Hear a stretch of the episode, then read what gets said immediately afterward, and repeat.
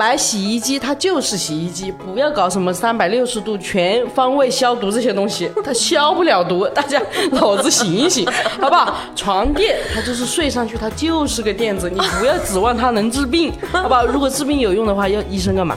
如果百度有用的话，要律师干嘛？对好不好？大家醒一醒啊。有用的话要警察干嘛？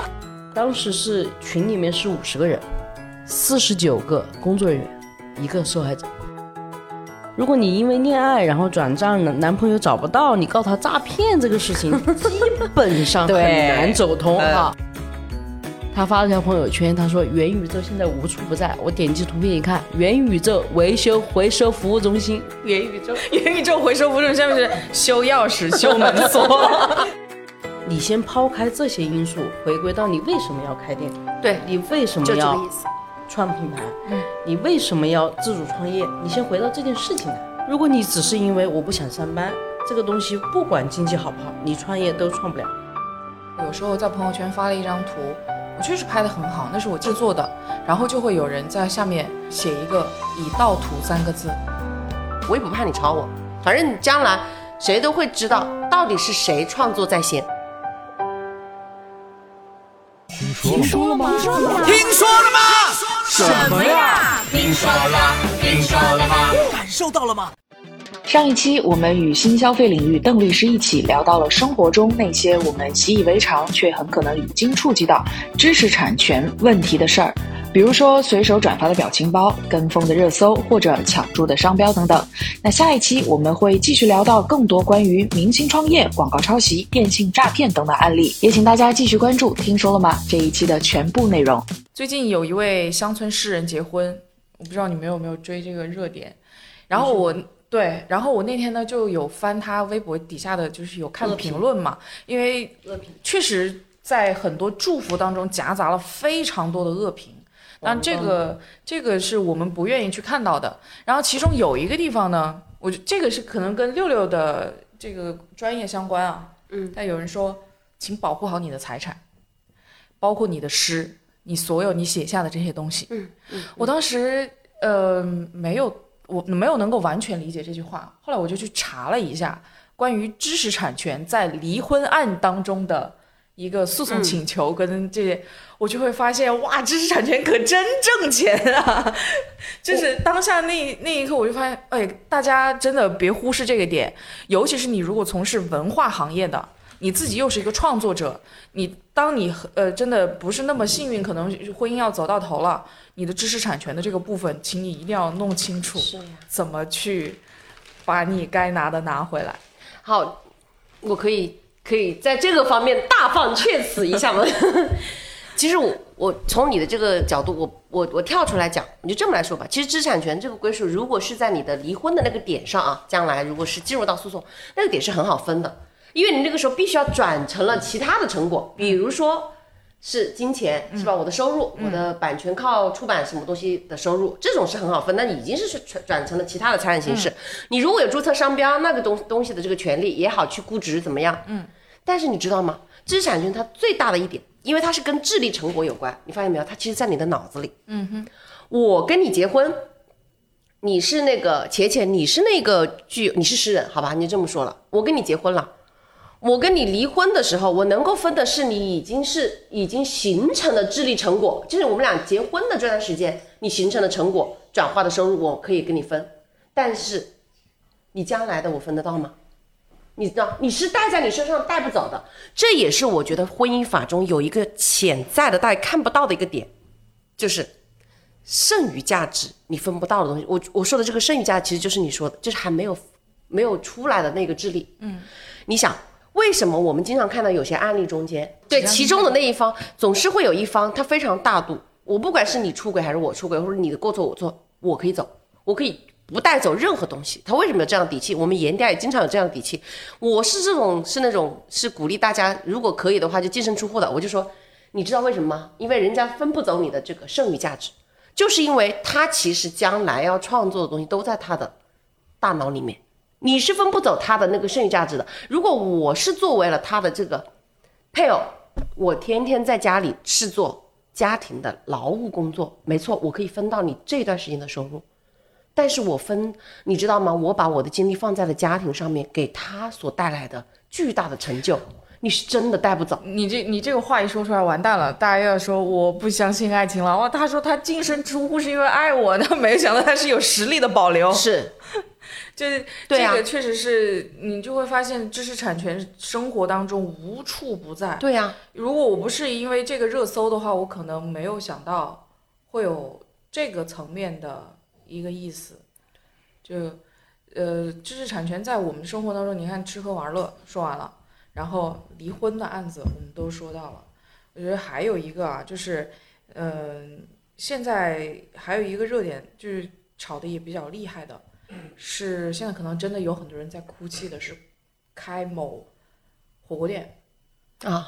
所以我们来那我们想问的是，邓律师怎么看？啊，那我们来谈一下这个关于明星创业的问题吧。我们来吃个瓜。好，呃，他是这样的，其实就是也有非常多的明星，他做创业或者是做资本这一块做得非常好，然后也创造了非常大的社社会价值。然后我们回到这个创业本身来讲，我们觉得更重要的还是操盘的团队。然后从专业上来讲啊，我们市场上分为那个事业公司和快招公司。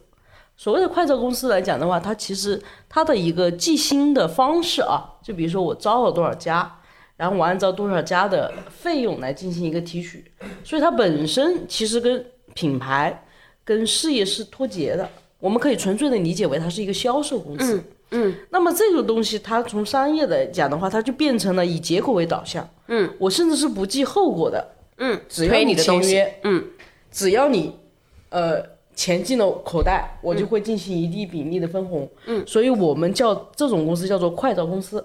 但快招公司快什么？快招？快招，快速呃招聘这种意思，啊快招。但是快招当然也有非常专业的，也有这种因为已经被滥用了，它其实就是不断的扩，不断的扩，然后呃，但是本身的项目其实是有问题的，包括之前某明星他的火锅店直接被品牌方作为侵权，然后对比图上了热搜，然后一几乎一模一样，只是换了名字。这个东西对明星本身自己的一个名气损耗也特别大。然后只是说从我们听众的角度，从消费者或者是创业者的角度来讲的话，你在选择品牌的时候，你不能一味的就是跟着明星的光环来走。然后这些年明星翻车的事情，大家也见得比较多。然后本身确实，呃，疫情的情况下啊，大额投资大家还是要谨慎一点。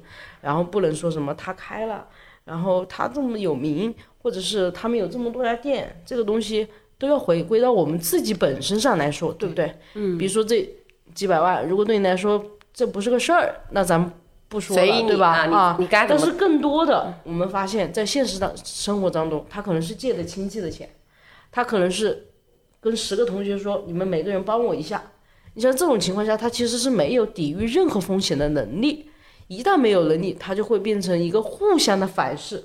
你你把品牌也消耗了，品牌遇到东西了，你们就去维权，品牌也没办法正常运营，它其实就双方都出了问题。嗯这个就是一个明星效应了。对明星效应真的还不只是说我追星，我买一个呃明星上了杂志封面的那本书，不是这样的。你看最近还有一个案子啊，挺也很大呀，张庭的 TS 集团啊，对对对对对，坍塌是吧？嗯，就这个事儿，你首先看那个金额就很吓人，然后再看他所涉及到的这一波的明星，有多少人是这因为这些明星来的，然后有多少人因为这件事情，因为这个集团的坍塌，导致他的生活受到了巨大的影响。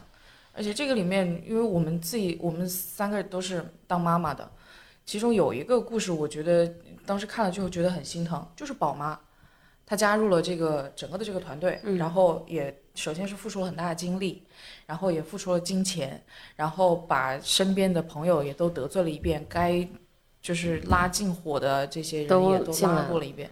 我觉得，哎呀，就是这个事情肯定会有一个他公正的判决啦，只是就像刚刚邓律师讲的，明星效应这个事情，大家要慎重考虑。是呃，这个事情我们讲一下，就是变相的传销。我们不评价哪个集团，也不评价哪个品牌。嗯，我们在生活当中遇到这种，我们也有，比如说是呃 X 商，或者是 X Go，或者是 X 跨境 X 商之类的啊。不管它名字怎么变，如果一件事情需要跨级别来进行返佣，它的本质一定是这样。跨级别反应，比如说，嗯，我们从专业的角度来讲，传销的核心认定就是级别返佣。从最早期的它是没有产、没有产品，嗯，到后来以产品为载体，嗯，再到所谓 TST，TST 它是做了非常严密的法务架构，嗯，所以它才会经过这么多年才、才才才爆。嗯，实际上呢，出来的时候，我们当时在我自己的一个小范围内的，我们几个专业律师就讨论过，这个一定是，呃，不只是擦边球这么简单。嗯，但是他做了架构，包括我们后期这个案子报了之后，有专业的律师进行拆分，它的整整个结构图拆分，公司拆分，股东拆分，资金流向拆分。为什么要查这么久，这个事情才能立案，或在有定论或者怎么样？是因为它后面有非常专业的人在操盘，也是我们之前说到的所有的发展它的过程的一个迭代。明白。所以我们在生活当中如何所谓的避免受骗，或者是避免进入一个误区，嗯，你一定要回归到商业的本身来讲，服务是可行的，嗯，产产品是可见的，嗯，一旦说分级销售，至少不能超过二级。比如说我跟公司拿货，对吧？然后我作为代理，这个东西是正常的，对吧？区域代理、省级代理，这个是正常的。嗯。但是，一旦脱离这个，跟人头挂钩，一定逃不掉，只是时间早晚的问题。我发展到一百人，我一个什么样的优惠？我发展到一千人，一个什么样的优惠？就开始了。一定要自己有心里要有数，这个东西肯定是呃早传晚的问题，销或者变相的传销。对早晚的问题。那我这么来理解，我以前最早的时候理解的传销，就指的是无实物对的挂人头的这种。我当时是，我现在才发现，就刚刚邓律师这么讲，就是我不管你多么复杂的这种架构，怎么去按专业人士给你去包装，只要他说的本质是按照人头，而且跨了两级，对吧？对，跨两级以上，跨了两级以上，那么这个就是很非常复杂。就是了。那我不管你东西设计的多么繁繁杂啊，怎么穿透了，或者不叫不要不穿透，就是做了多少层的东西，但是最终他讲的这两点，我们朴素的老百姓或者我们作为创业者，我们就应该就知道这一点，我们就是个红线，你也不要去我们内部小小姐妹有个开玩笑的啊，我说什么超过五千一万的事情请留言，大家也可以超过五千一万的事情给我们六六律师留言，分享到评论区啊，大家给你们看一看好不好？这个这个赚钱都不容易，是不是？让本就不富裕的家庭雪上加霜。对对对，因为因为因为其实嗯，提秘密这个东西，我们研究很多年了，它后面的整个操盘包括架构是非常专业的，而且我不说他这件事情。但是他整个东西对我们来说是有借鉴的。我们做正规操盘的时候，这个东西都是非常非常厉害的东西。我以为是值得参考和学习的。就是说，还是一个本质。对对对，你要回到本质。是消费者就是到本质很多时候就是分不清本质，因为你刚刚讲这个 TST 这个事情啊，就是说它其实是有产品的嘛，很多人就觉得哦，那它这个可能不是传销。对最开始就是这样的误对，最解。早就是这么想我，就想到了一个事情，那这样说的话，我们家是经历过传销毒害的，那肯定的都会。应该是二十年前，嗯，那个时候哇，你就好富裕哦！哇，他们家是你才知道，我跟你说，不是不是那个他是看不出来的。二十年前就老人家，那个时候其实年纪也没有很大，二十年就就是我爷爷奶奶就可能就是雅芳，呃，真的吗？美哎还梅林凯，哎，梅林凯这个算一个。某利啊，是从国外引进的一种传销形式，因为用的一种方式就是告诉大家哦，这个东西不是你们想象的所谓的那个传销，我们就是在卖产品，只是说我们是通过分销的方式这样出去。然后我刚刚要讲的时候，我们也入，我们家也入过传销坑，是老人家爷爷奶奶那一辈，那个时候有一个某什么什么什么零嗯，四个字的一个产品，卖的是什么呢？净水器，号称喝了他们那个净水器过的水啊，里面又什么又又注了氧啊，又注了什么这个微量元素，乱七八糟乒铃乓啷一大堆东西，然后就还有一个床垫，你躺在那个床上就能够治疗百病啊之类的，然后再还有一颗那种那种胶囊，那个时候你知道人是有心理作用的嘛？买完回来之后，真的还花不少钱。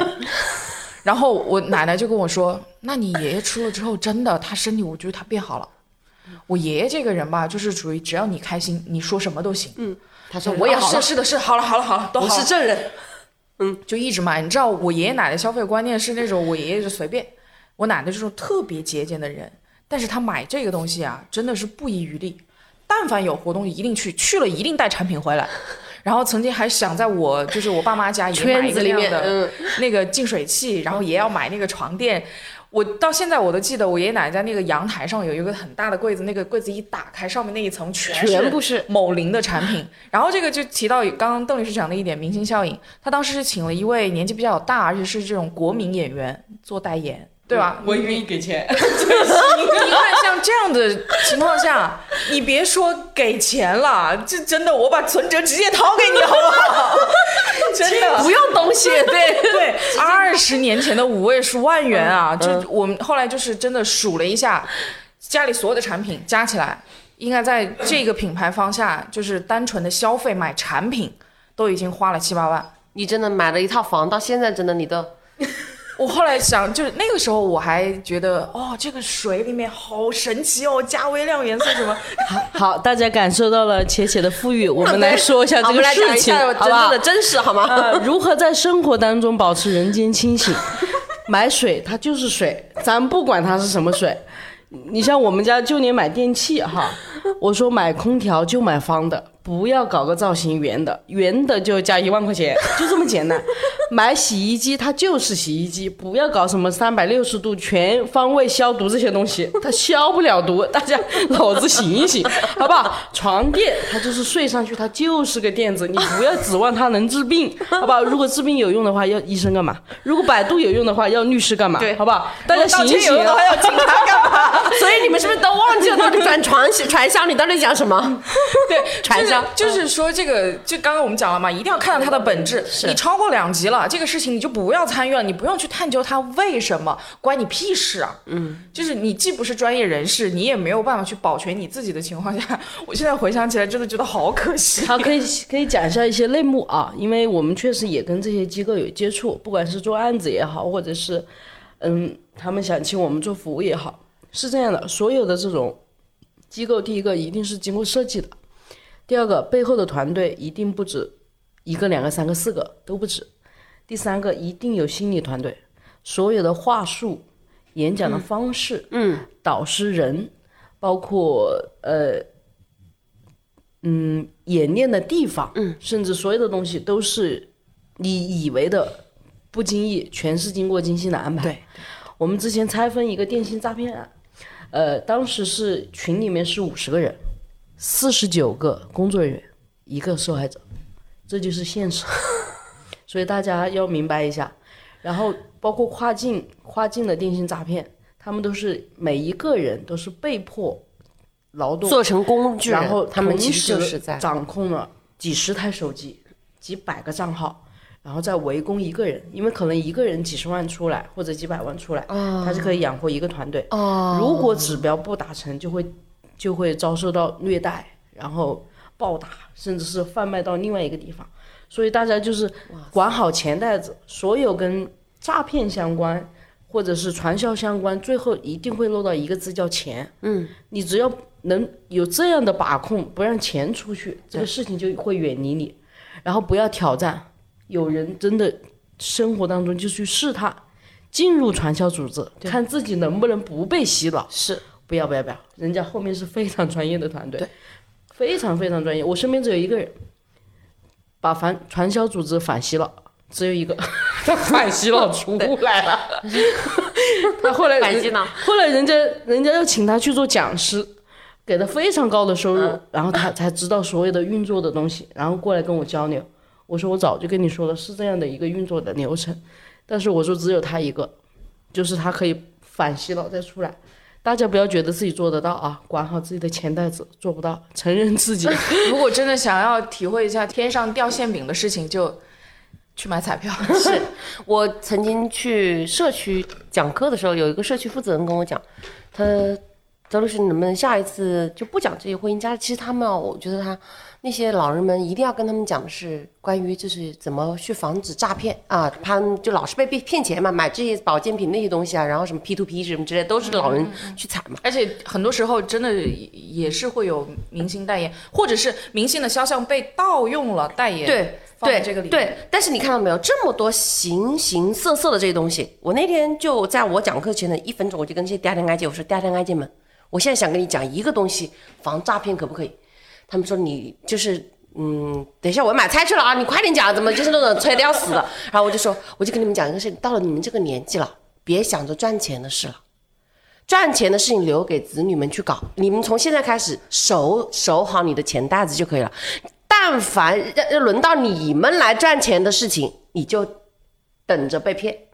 就是你只要不要对这担想着赚钱，这这一个特别好，这个妞妞律师说的特别好。是吧？他们这个年纪的人，然后一我们做定不可能下配合，老人自己管好，不要赚钱的事。对我们年轻人要做什么？要陪伴父母，是要多关注父母，多帮他去所有的现在的电信诈骗的或者是诈骗类型的核心人员在四十五到六十五岁之间的女性居多。是吧？对，嗯然后几个局，第一个是杀猪盘，是的，对吧？嗯，第二个是各种婚恋网站，对，对，晚然后第三黄昏恋的这些，第三骗个是社交软件，对，对，就是情感所谓的情感诈骗。然后第四个就是呃以陪伴式的，因为大家对保健品这个事情已经免疫了。对，好，保健品的下一代是什么？呃，投资类产品。投资类的下一代产品是什么？公寓养老。是养老公寓产品之后是什么？P to P。是 P to P 之后是什么？现在流行什么？买币、区块链，区块区块链的新一代又出现了。等这些案子频发之后，我们再来聊一场。对啊，哎，我猜你这是要说 NFT？NFT 这种我们才写的第一篇文章，大家就不要去试了，好不好？当大家还不知道 NFT 是什么的时候，杭州已经 NFT 第一案已经判了。数字货币它的一个爆发点是因为周杰伦的那个头像被被盗了，然后几千万就没有了这些东西。元宇宙的东西咱们不要去碰，好不好？但是现在很可怕的，长沙街头已经出现了元宇宙维修回收站。这种特别热的东西，大家大家回去跟自己的父母科普一下，跟自己的小孩科普一下啊。买一支铅笔，上面写着元宇元宇宙。呃，那天 icy 就是那个也是我们电台的一个主持人，他发了条朋友圈，他说元宇宙现在无处不在。我点击图片一看，元宇宙维修回回收服务中心，我说我说长沙永远站在潮潮流的第一线啊！大家不懂的东西千万不要去碰，然后多陪陪父母。我我回去都会跟我妈说啊，最近跟谁玩，告诉我一下，好不好？元宇宙，元宇宙回收服务下面是修钥匙、修门锁。对对，就是这样，所以都是换换汤不换药，而且长沙确实媒体特别厉害，大家多多听听。夸一下，为我们浅浅的 的同行们，然后鼓个掌啊！你们辛苦了，突然一下就拔高了。坐坐直一点了。我这个你看这个明星效应啊，包括整个这个生活当中，这真的是都一样。你哪怕像我们刚刚讲的 NFT，如果不是周杰伦这个事儿爆发了，很多人可能不知道 NFT，然后很多人就是我大胆的猜想一下啊，家里有钱的。呃，这些小朋友们可能说，我的偶像在玩这个，我也要玩。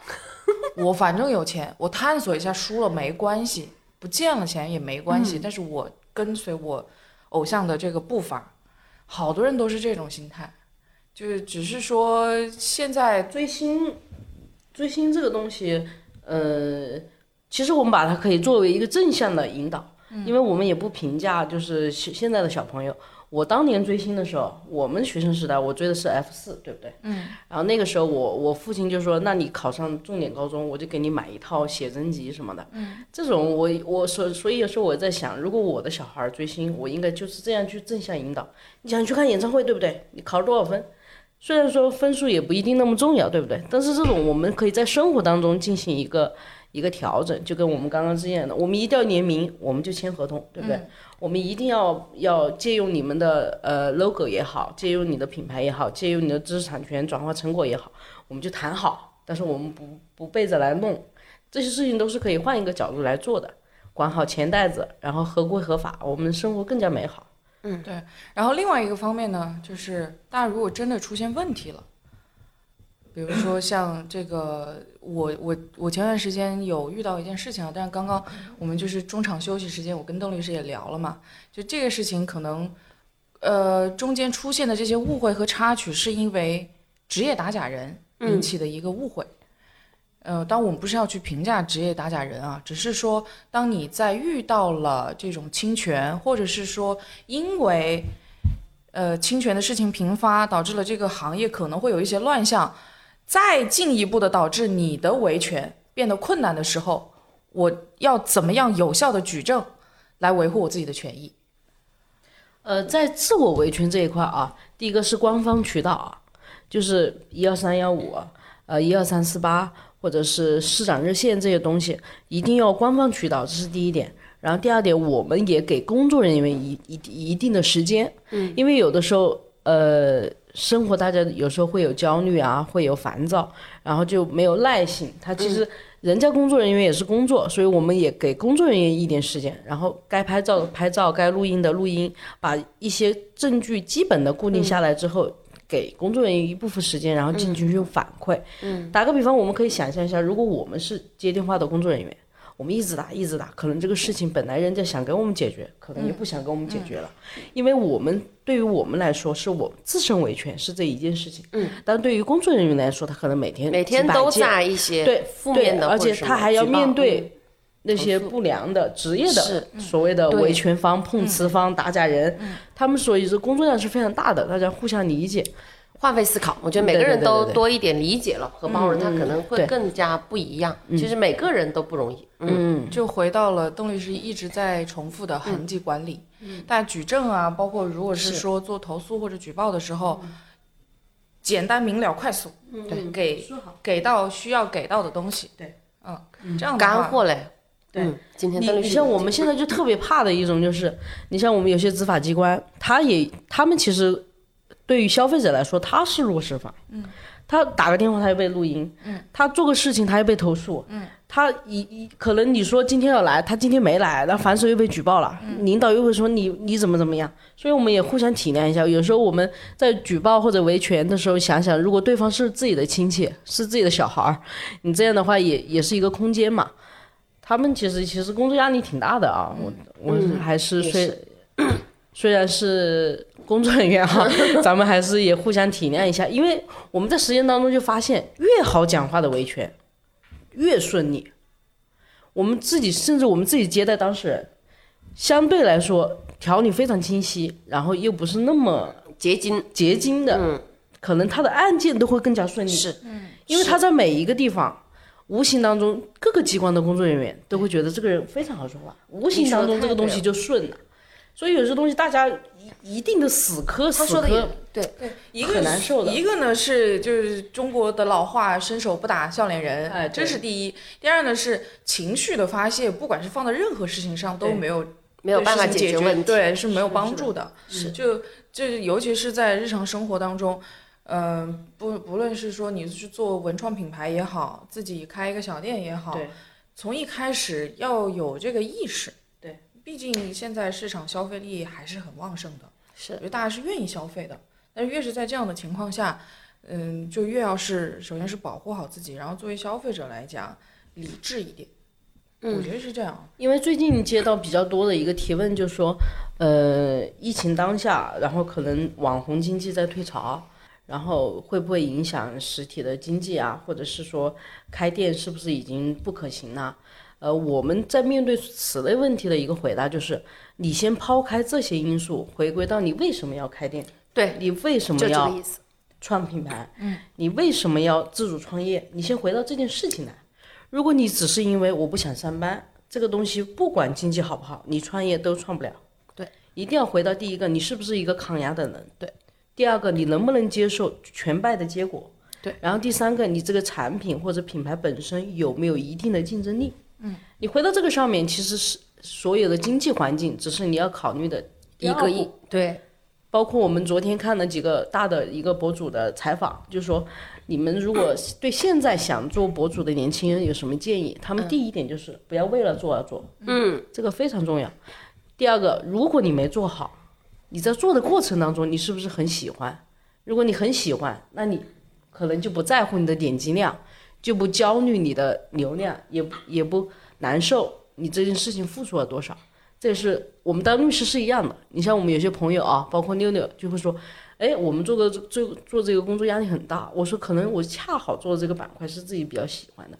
你像六六，他可能更多的在共情能力跟当事人在婚姻家事的互相的情绪的疏导上，他通过这件事情，他有很高很高的一个认可感、成就感，所以他就非常适合做婚姻家事这一个板块。你让我去做这，可能难度就比较大。我们更多的可能就更喜欢短平短平快的一个节奏。所以，希望大家都能通过创业啊，通过呃自己去摸索的过程当中，去找到自己的快乐，然后顺便赚点钱。所以你看，为什么她是我女神？就刚刚女神讲的这这么一番话，我我是特别特别赞同的。就是我们做任何一件事情也好，其实回归到了本源。你看到没有？今天我们讲这么多，其实其实传递出了一种什么？我从环境上面来看，其实法律已经越来越不会去。去让这种搭便车的行为、占别人便宜的行为能够获利了。嗯，所以对于我们要去做事的人，一方面我不要想着我还能够通过搭便车占别人便宜赚到钱，另一方面我也要知道，我也要留存一些心，我不让别人占到我的便宜。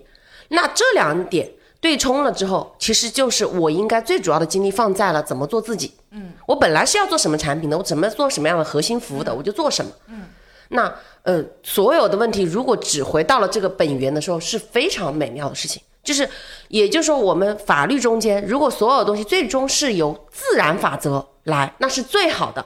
其实我们为什么会现在有这么多个部门法，是因为大家很多人为了钻空子，为了耍小聪明，我怎么去赚到，就是偷懒，能够走快节奏、快捷径，然后去拿到钱。然后去偷别人的钱之类的这种，所以他们我们为了防止这些人的行为，我们做了很多的法则。但是你看到没有？我如果回到回归到本源，如果每个人都没有一个想法是我要去侵犯别人的权利来使自己获利，那其实就是按照自然法则来，也就是我们每个人只要做最原始的自己就好了。所以我就觉得这是一个非常让我今天特别就理解的特别通透，被他这一点醒之后。嗯，然后在你刚刚讲的，就做自己，我们再把它放小一点。我刚刚想到的是，一开始邓律师讲的边界感这件事情，就是关于照片。我刚刚就有突然一下想到，有时候在朋友圈发了一张图，我确实拍的很好，那是我制作的，然后就会有人在下面就是写一个“已盗图”三个字。不跟你商量，直接拿走。当然，你从某个角度来理解呢，是他对你的拍摄的水平跟审美的一个认可。嗯，更多的时候，你反过来想，如果我是一个有边界感的人，不论我们关系多好，就像我们两个人私下这样，但是我们该需要去拒绝的时候，或者是说我不需要、我不应该去触碰的时候，我停下来了。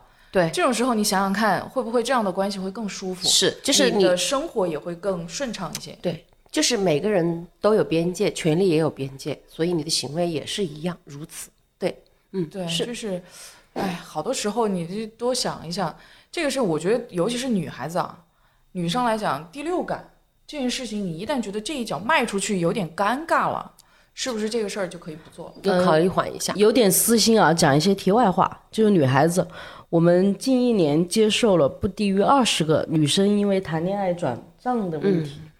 呃，这个东西我先跟各位女生提醒一下啊，如果你因为恋爱然后转账，男男朋友找不到，你告他诈骗这个事情，基本上很难走通哈。对，这个首先第一个先定好调，然后第二个就是谈恋爱的时候，咱们不要随便谈恋爱，还是。至少要有个固定的工作单位，然后能找得到人，然后降低网网恋哈。至少就 确实就就就很难，你知道吗？就发个信息来，我说我都不知道我姐妹这么有钱呢，几十万给别人转走了，然后老男朋友不见了。我好想要这样的姐妹。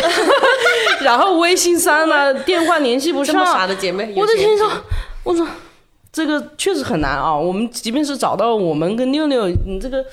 这几十万你基本上打水漂了啊！你去 啊？您说他没有？我觉得他今天讲的有两个点，关键词提炼啊。第一个是痕迹，是不是？对。第二个词什么？正规。对你做什么都要找正规机构，你找这个男的也要找这种正规、正儿八经的职业的这种。有正规单位的但这个事情我觉得不是题外话，嗯，但就知识产权这个事情囊括的对权利很多，有太多是我们还没有聊到的。今天只是聊了其中一个部分，然后是我们平时就是最重要的吃喝玩乐。这四个点，我们遇到比较多的，我们今天拿出来说。但比如说像我觉得刚刚邓律师讲的这个，有可能会不会涉及到名誉权？我找了一个不正规的男友，钱转了，然后还在外面说我的坏话，对吧？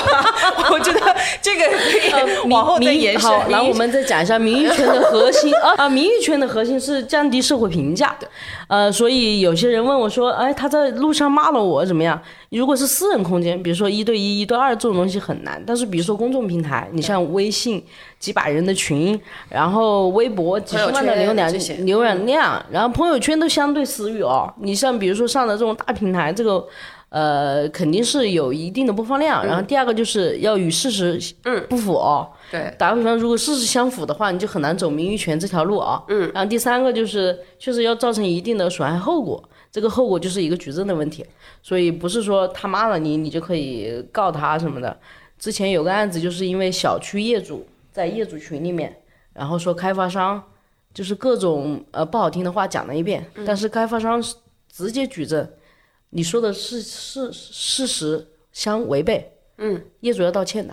嗯，直接公开微信群道歉，这种打脸的事情大家少做一点。